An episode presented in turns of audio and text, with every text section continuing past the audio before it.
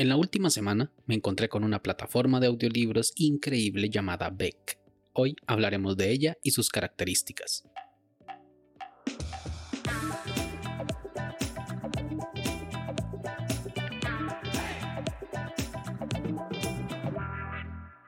Hola a todos y sean bienvenidos y bienvenidas a este nuevo capítulo de Daily Meeting, podcast diario de cultura de Internet. Este es el capítulo 120 y hoy es lunes 6 de septiembre de 2021. Y hoy es el Día del Trabajo en Estados Unidos, más conocido como Labor Day, el cual es el equivalente al Día del Trabajador que se celebra en mayo en casi todo el mundo.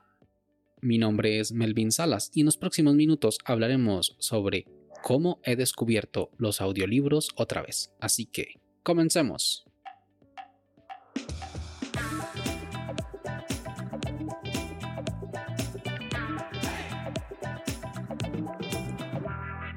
Estaba el 30 de agosto, o sea, justo hoy hace una semana, en Twitter leyendo algunos tweets y encontré uno muy interesante de una usuaria llamada Jessie Days. Jessie Days, para ponerlos en contexto, es una científica de datos que le encanta crear y compartir contenido en la web. Realmente la sigo porque muchas de las cosas que comparte son realmente interesantes, es más, en más de una ocasión he bromeado en uno de sus tweets diciendo de que ella me sirve de filtro porque todo lo que comparte me resulta muy, muy interesante. Y una de las cosas que me llama la atención es que su nombre no es Jessie Days, sino Jessica Díaz, por lo que se me hace muy divertido. Y el usuario de Twitter es arroba silvercorp por si la quieren seguir. Pues el lunes tuiteó algo sobre una plataforma de audiolibros llamada Beck ella decía que una de las cosas que le gustaba de Beck era que le enviaba todos los lunes un correo resumen con una frase célebre y la cantidad de minutos que escuchó de audiolibros en su plataforma. Inmediatamente me puse detrás para saber qué aplicación era y cómo operaba. Una de las cosas que hago en mis investigaciones es buscar en mi correo si en algún momento me suscribí a la plataforma o si alguien me envió algo sobre el tema. Porque en mi correo tengo todo y no borro nada me sirve de bitácora de vida. Y oh sorpresa, me encontré dos correos sobre Beck. El primero de ellos data del año 2014 y es sobre el papel que interpreta el actor James Van Der Beek en la serie CSI. O sea, algo que no tiene nada que ver con la plataforma de audiolibros. El segundo correo fue uno que le envié a alejandro.beck.io en el cual le preguntaba si tenía plazas abiertas para desarrolladores de aplicaciones móviles, porque había visto un anuncio en alguna página de ofertas de trabajo. Lo interesante es que no me respondieron el correo, por lo que no sé si es que la cuenta de Alejandro está mal escrita o si no existe realmente y por eso no obtuvo respuesta.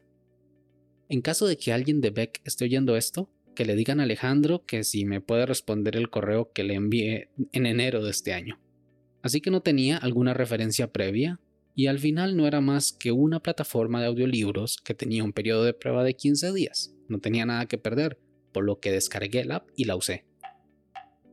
Las impresiones al usar la aplicación son muy agradables. Te dice de antemano que el precio del servicio son 12 dólares al mes, lo cual de entrada me pareció un poco caro, porque 12 dólares al mes son 144 dólares al año pero dan un periodo de 15 días de prueba y yo siempre he tenido problemas con los periodos de prueba porque en ocasiones piden los datos de la tarjeta para esa prueba.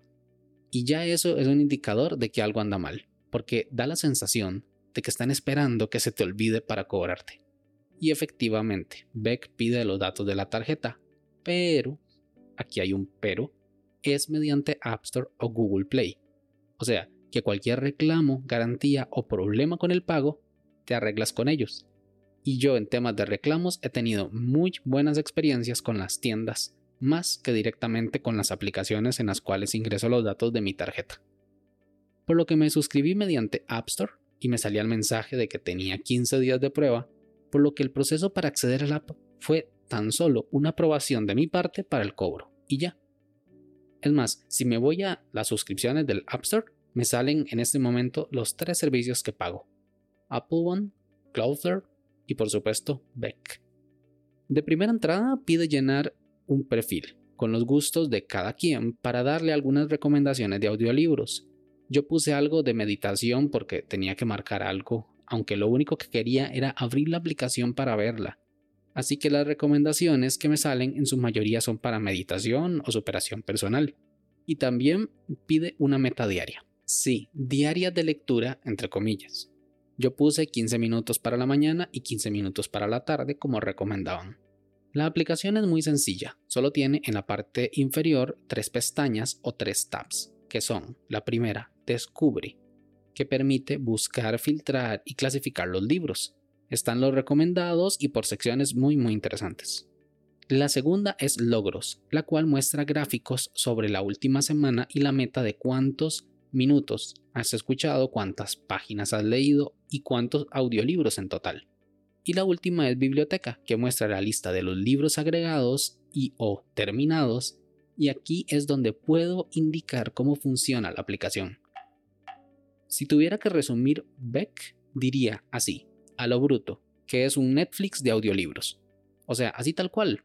Buscas en el catálogo en el que tienen más de 250.000 audiolibros y puedes oírlo sin límite de tiempo ni nada. Por eso al principio pide la creación del perfil, que indique qué gustos son los que tienes para hacer una mejor recomendación de entrada. Y cada libro que quieras oír lo tienes que ir agregando a la biblioteca, así como si se tratara de comprar un libro y ponerlo en el librero. De esta forma puedes tener listados todos los libros que quieras oír, y para eso es que está el último tab, el que se llama biblioteca porque ahí es donde están todos los libros guardados. Todos los libros son descargables, o por lo menos esa fue la impresión que me dio la aplicación, por lo que cada vez que vayas de viaje de avión, bus o metro, puedes ir oyendo un audiolibro y así aprovechar el tiempo, porque la aplicación también funciona offline. Yo sigo en el periodo de prueba, pero llevo una semana y me ha enganchado. En mi resumen de la semana dice que llevo 4 horas y 31 minutos de audiolibros escuchados. Nada mal, ¿verdad? Lo cual equivale a dos audiolibros completos, los cuales son La cura de la procrastinación, sí, de Omar El Chami, y El diario de Ana Frank, el cual me da vergüenza decir que no lo había leído antes. Estoy muy contento con la aplicación porque la interfaz gráfica está muy bien cuidada, los colores son excelentes y tienen muchos libros. Con todo y todo, 12 dólares me parece un precio justo, tomando en cuenta que en una semana ya me leí dos libros ya ahí recuperé la inversión. Y como toda empresa moderna de suscripción tiene descuentos por anualidad, 100 dólares al año, o sea, un ahorro del 30%, lo cual es bueno. Tres cosas que he hecho de menos. 1. Que no tiene modo oscuro, lo cual eso se puede trabajar por parte del equipo de desarrollo de Beck sin problemas. 2. Que la biblioteca es solamente una, o sea, no hay como tener varias bibliotecas para tener los libros separados por categorías o gustos. Y tres, la última es que Alejandro no me respondió el correo.